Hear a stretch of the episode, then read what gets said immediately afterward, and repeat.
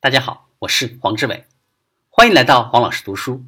让学习更简单，让培训更有趣。我们继续分享高效能人士的执行四原则。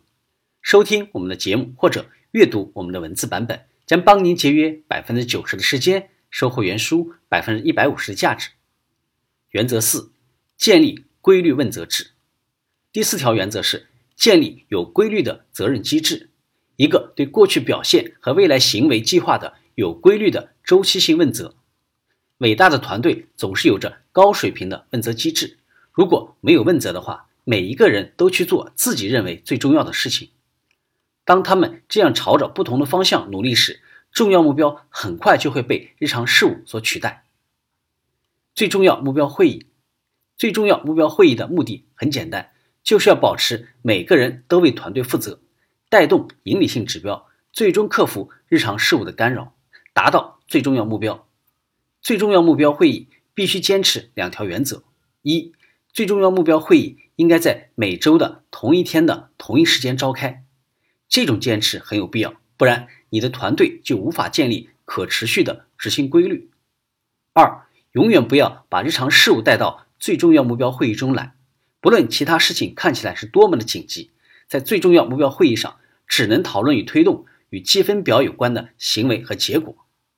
最重要目标会议的三个必要组成部分：一、问责，汇报工作计划完成情况；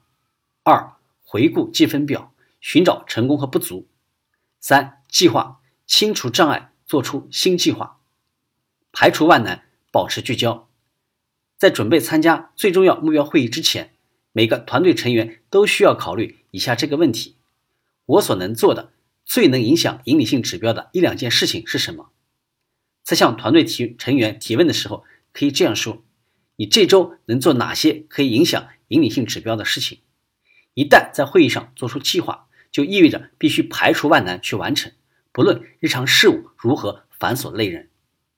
如果你只是简单的告诉你的团队应该如何做，他们只能领会你所说的一小部分。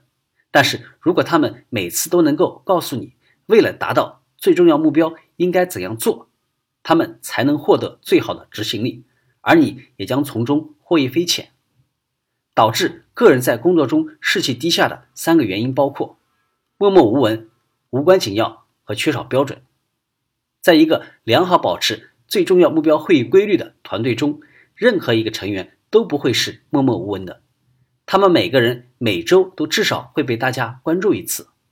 他们也不是无关紧要的。因为他们可以清楚地看到自己的工作是怎样推动了引领性指标，推动了最重要目标。他们更不会苦于缺乏工作衡量标准，积分牌是清晰而且公开的，每周的最新表现都会反映在其中。你把最重要目标会议看得有多重要，就将取得多大的成果。根据你的坚持、你的聚焦以及你自己做出的工作计划的完成情况。将使团队把最重要目标会议变成一个有意义的事情。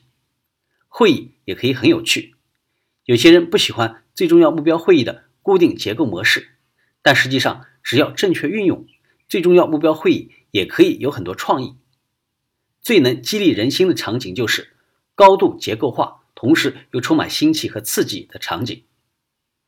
高效执行四原则所造就的结果，不仅仅来自权力的使用。他们更多的依靠每个团队成员渴望得到重视、渴望做有意义的事情、渴望成功的愿望，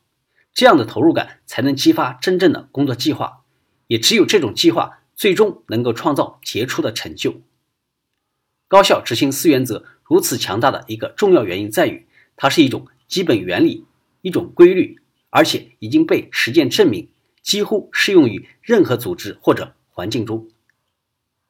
今天的分享就是这样，请关注我们的微信号“黄老师读书”，每周您都将收到黄老师读书的文字版本以及其他精彩内容，让您花更少的时间收获更大的价值。谢谢。